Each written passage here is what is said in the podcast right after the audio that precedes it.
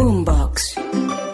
Con esta propuesta del presidente queda absolutamente claro que él lo que le interesa es estar bien con los delincuentes, pero pelear con el establecimiento. Yo creo que esto no lo está saliendo bien al país en general y si el presidente sigue por ese camino va a acabar solo, despreciado y apoyado ahí por un grupúsculo de, de, petristas que yo creo que cada vez son menos. El país está deprimido, porque es que usted no puede coger el trino de este vergajo y todo es malo, todo es malo. No da un solo mensaje de esperanza, ni uno. Y lo que dice, no lo cumple. Yo pensé que este iba a ser un muy mal presidente y un muy mal gobierno, pero creo que me quedé corto. Esto es no un mal gobierno, esto es un desastre. Aquí comienza el Zuletazo. Con la reconciliación que está proponiendo el presidente Gustavo Petro, llegó a Ciénaga de Oro, su pueblo natal. Allí Felipe estaba en la entrega de unos predios por parte de la SAE cuando el mandatario sorprendió a muchos en la tarima con el micrófono. En su discurso, Gustavo Petro habla de una ley de reconciliación nacional y va más allá. Comillas, aquí los narcotraficantes tienen un camino junto a todos aquellos que hayan sido incursos en la ilicitud y la violencia que puedan tener un camino y un vivir en esta nación colombiana. Es decir, traducción, reconciliación nacional con los narcotraficantes y todo aquel que haya estado en el camino de la ilicitud, dice el presidente. La verdad es que las propuestas del presidente Petro todos los días nos sorprenden, pero bueno, que nos sorprenda a nosotros los ciudadanos, vaya y venga, pero es que también sorprende a sus propios funcionarios porque no saben de qué está hablando. Entonces tienen que salir, en este caso como en muchos otros, a, dar, a tratar de dar unas explicaciones de algo que el presidente dijo y que algo que el presidente propuso, etcétera, etcétera. La verdad, Michi, con, con esta propuesta del presidente queda absolutamente claro que él lo que le interesa es estar bien con los delincuentes, pero pelear con el establecimiento.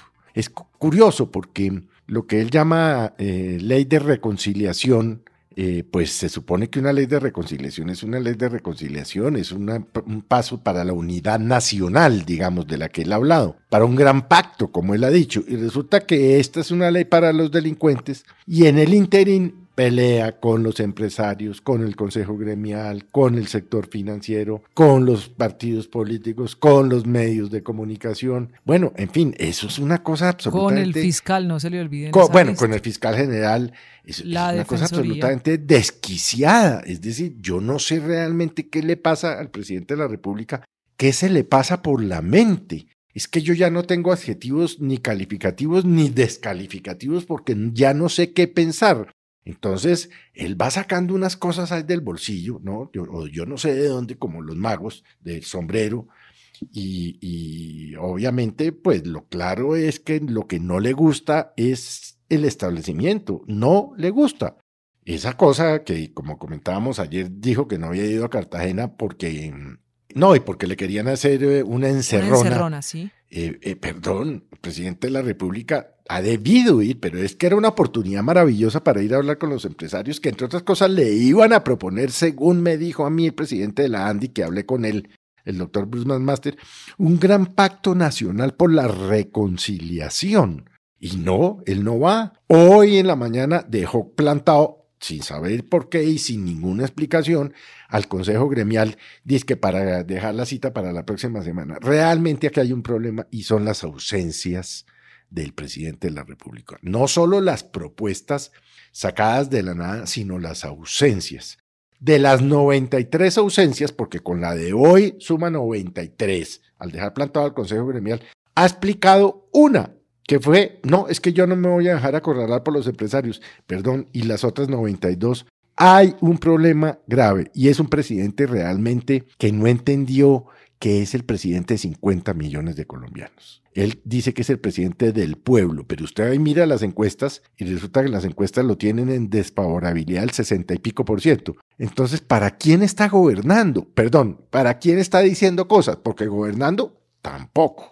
Pero Felipe, en esto hay además un punto que llama la atención, porque el presidente habla de reconciliación nacional. No sabemos eso ni qué alcance ni cómo se vaya a tramitar. Tendría que pasar por el Congreso. Tampoco lo sabe el Ministerio de Justicia que nos ha dicho, espere un poquito, vamos a ver esto por dónde va y para dónde va. Pero en el mismo discurso, en la misma tarima, en su Córdoba, en Ciénaga de Oro, sabe que el presidente Gustavo Petro parecía empezar a ambientar una nueva reforma tributaria o cómo explicar que diga que a esos empresarios que aplaudieron al fiscal porque sigue el presidente muy molesto por los aplausos en el Congreso de la ANDI, debería pensárseles en un impuesto para la educación. ¿Será que la manera de resolver las diferencias o peleas es con más impuestos? Primero, no puede generar impuestos con destinación específica porque eso lo prohíbe la Constitución Nacional. Entonces, nuevamente ha demostrado que no conoce la Constitución lo ha hecho ya en varias oportunidades cuando dijo es que yo soy el jefe del fiscal porque el jefe del Estado soy yo. Bueno, ya de eso hemos hablado.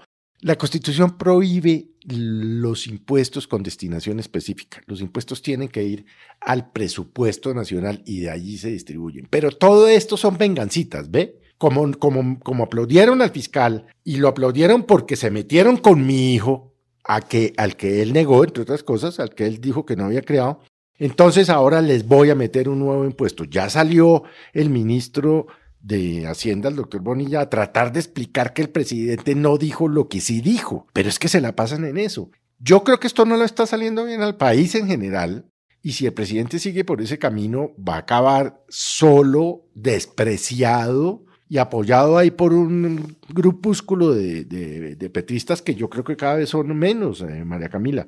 Pero qué tono tan pendenciero. Mire, qué pereza. Yo le digo que, con la gente que uno habla, y yo no hablo con poca gente, usted bien lo sabe, María Camila, el país está deprimido. Porque es que usted no puede coger el trino de este vergajo y todo es malo. Todo es malo. Eh, no sé quién, no sé qué, no sé qué, no sé qué. No da un solo mensaje de esperanza. Ni uno.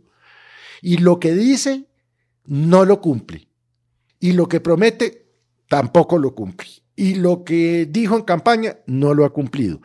Realmente, yo le digo, yo pensé que este iba a ser un muy mal presidente y un muy mal gobierno, pero creo que me quedé corto en mis pensamientos y en mis expresiones. Esto es no un mal gobierno, esto es un desastre.